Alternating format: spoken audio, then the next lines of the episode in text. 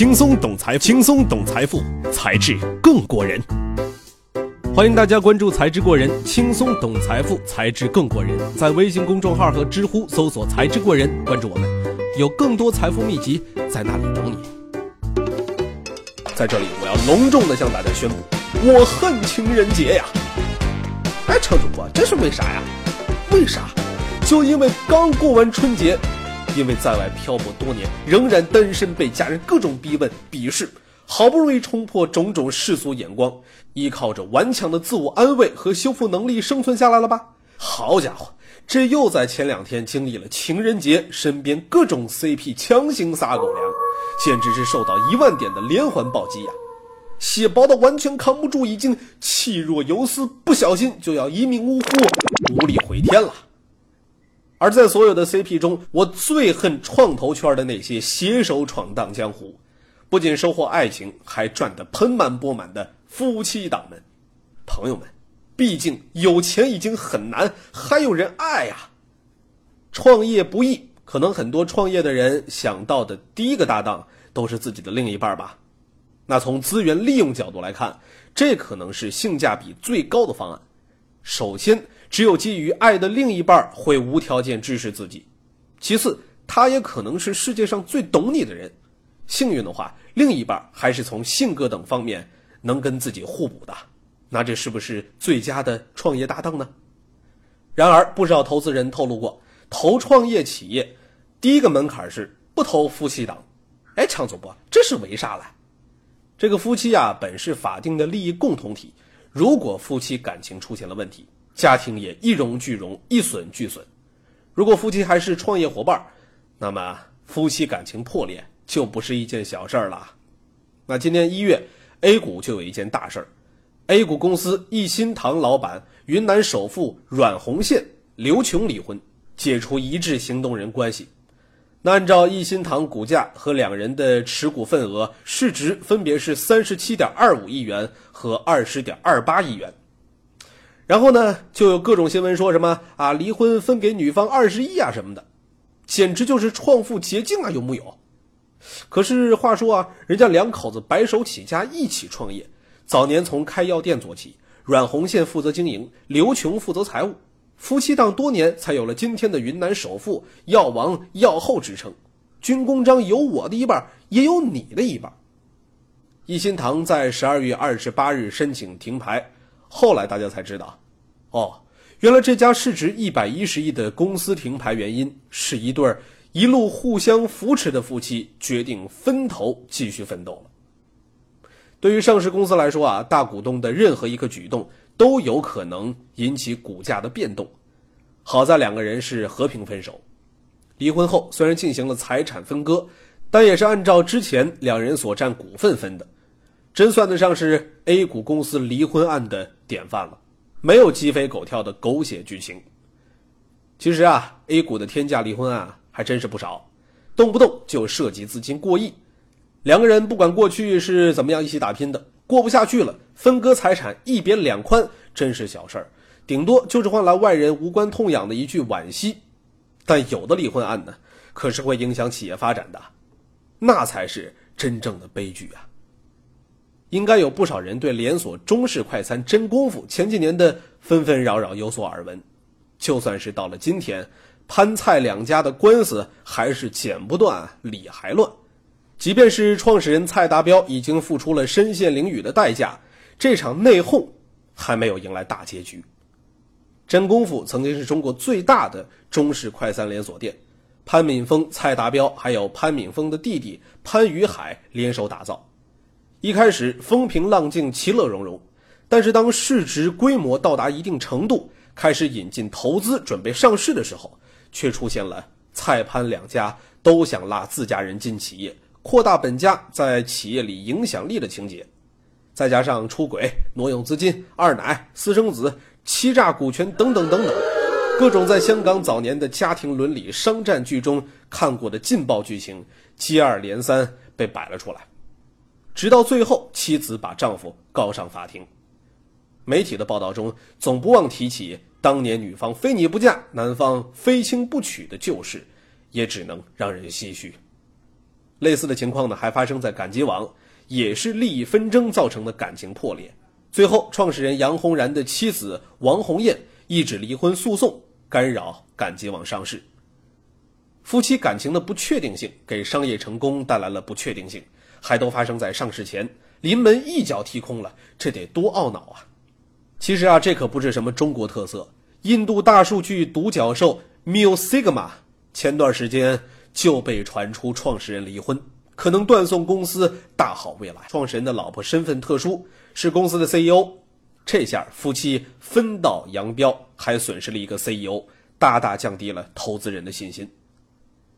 造成这种情况其实也好理解，夫妻共同面对艰难，冲破重重困扰，最后达到商业上的成功。一旦发生利益纷争，就免不了一场持久撕逼。毕竟碍于夫妻的关系，从创业初期开始就做好利益分割，明算账的太少了。等到需要对簿公堂的时候，肯定是鸡飞狗跳，公说公有理，婆说婆有理，剪不断，理还乱，吃相难看又损失惨重。而且夫妻关系跟合作伙伴本身的相处模式和原则很不一样，分寸拿捏太难了。如果把两口子之间的相处模式带到公司里，不理性而做出错误决策的几率可能大大增加。所以咱们中国人说“家和万事兴”，天时地利人和都少不得。而这种种矛盾也好，深藏的隐患也好。很有可能在资本介入后急剧爆发。面对资本市场，原本的家族式经营需要规范，去家族化几乎不可避免。在新的利益格局下，野心、欲望都跟着膨胀，能决定的估计很少。那就不要一起创业好了，就没有点正能量吗？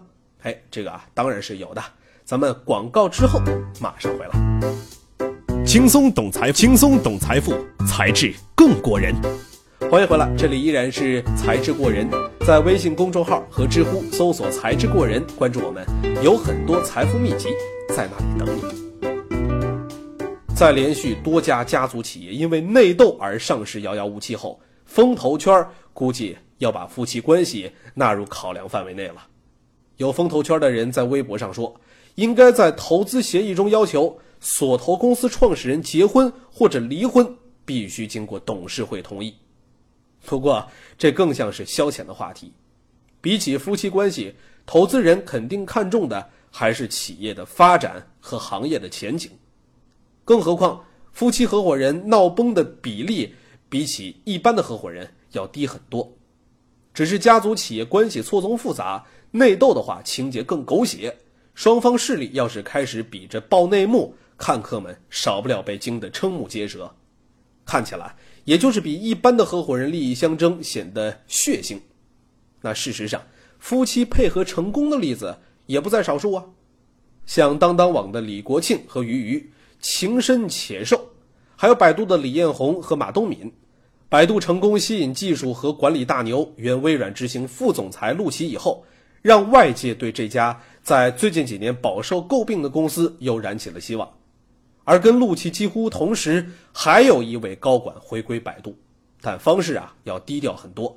这就是李彦宏的妻子马东敏博士，他是百度的创始元老之一啊，后来退居幕后，而今复出百度，负责百度的投资、人力、财务。看来啊，李彦宏是把公司交给了陆琪和马东敏两个人，一人负责业务部门，另一人负责职能部门。可见李彦宏改变的决心。陆琪在技术和技术管理上极有威望，马东敏则在百度过往的重大历史决策中都有参与。当年李彦宏在硅谷做工程师，很快就收获了名声和财富上的自由，是马东敏鼓励他回国创业，这才有了百度的出现。而且他在百度上市等重要节点都贡献巨大，毕竟。人家出身中国科技大学少年班，是美国新泽西州大学博士啊。李彦宏说过，百度精神里有一种叫做勇气，而马东敏博士就是这勇气的来源。